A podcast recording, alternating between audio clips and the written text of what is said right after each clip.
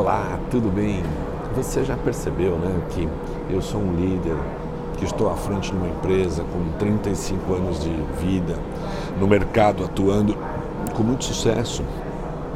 Hoje temos mais de 110 colaboradores, já foram quase 150 no passado, né, antes da crise, mas estamos hoje recuperando muito a empresa, o seu faturamento. Já chegamos no nível anterior e sem ter que é, contratar tantas pessoas, né? conseguimos ganhar muita produtividade. Hoje somos mais efetivos, vamos dizer assim. Mas eu quero dizer, na verdade, que você já percebeu que eu sou muito focado em desenvolver pessoas, principalmente toda essa liderança média da empresa, né? E também a alta administração. Eh, eu sou muito focado e acredito muito é, que precisa existir um processo de ganha-ganha entre a empresa e todos os seus colaboradores. Então eu acredito na humanização dos processos, eu acredito nas práticas de liderança mesmo, né? de dar feedback, de aplicar coaching, de fazer mentoria, de fazer gestão Uh, do banco de talentos, fazer gestão uh, do, do, treinamento das, das equipes, assim por, e assim por diante, ok? Hoje eu quero falar sobre gestão da frustração. Nossa, existe isso, isso existe. É, é, é, é, a liderança que eu enxergo com as minhas lentes, tá? É a liderança que eu, que eu, que eu vejo da minha janela uma metáfora, entende? E você também já viu aí nos vídeos, eu dei uma palestra semana retrasada e sobre os 14 desafios da liderança e agora eu estou publicando vídeos de sobre cada desafio, entendeu? E hoje chegou a vez de é, publicar esse vídeo, falar contigo sobre o líder que faz gestão das, da frustração ou das frustrações. Frustrações de quem? Da sua equipe, essa equipe que você tem a missão de levar a alta performance, elevar, levá-la para um, um, novo nível, né? É, elevar o moral dela, elevar a, a, a estima dela, motivá-la, né? engajá-la cada dia mais, porque é só uma equipe engajada, motivada, e essas equipes engajadas e motivadas é porque elas têm o que? Elas têm um líder, elas têm uma visão na frente, é, elas são estimuladas a, a darem o melhor de si, a fazer a melhor entrega. Existe uma reciprocidade, um ganha-ganha, né? Então hoje, só que também nesse processo acontece de tudo, é é, os ambientes são dinâmicos, as pessoas têm os seus problemas é, dentro das suas famílias, nas suas vidas particulares e também na sua carreira profissional.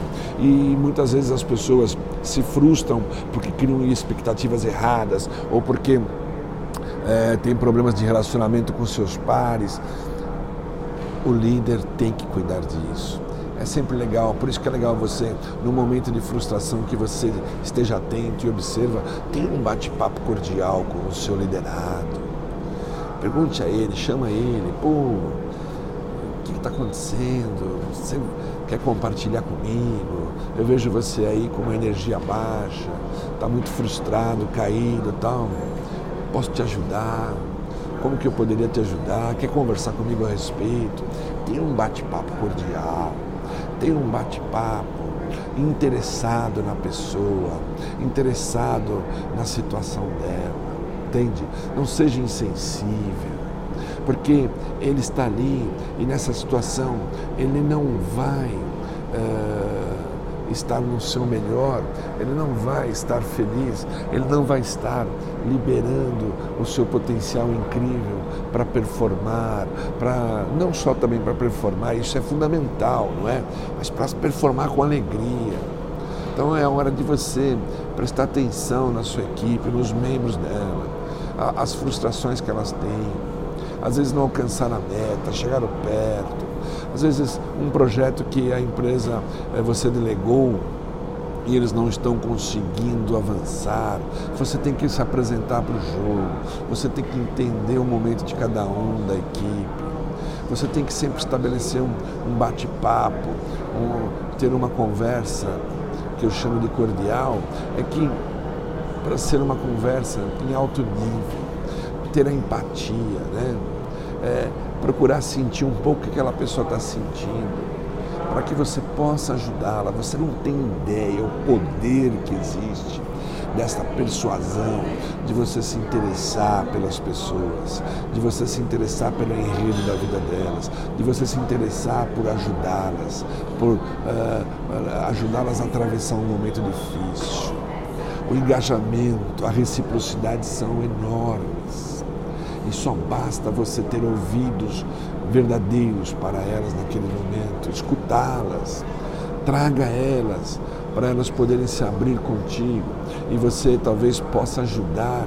Vai ajudar de alguma forma, só de ouvi-las, mas talvez você possa ajudar ainda mais. Talvez está faltando uma luz e você tem essa luz, entendeu? Então é isso.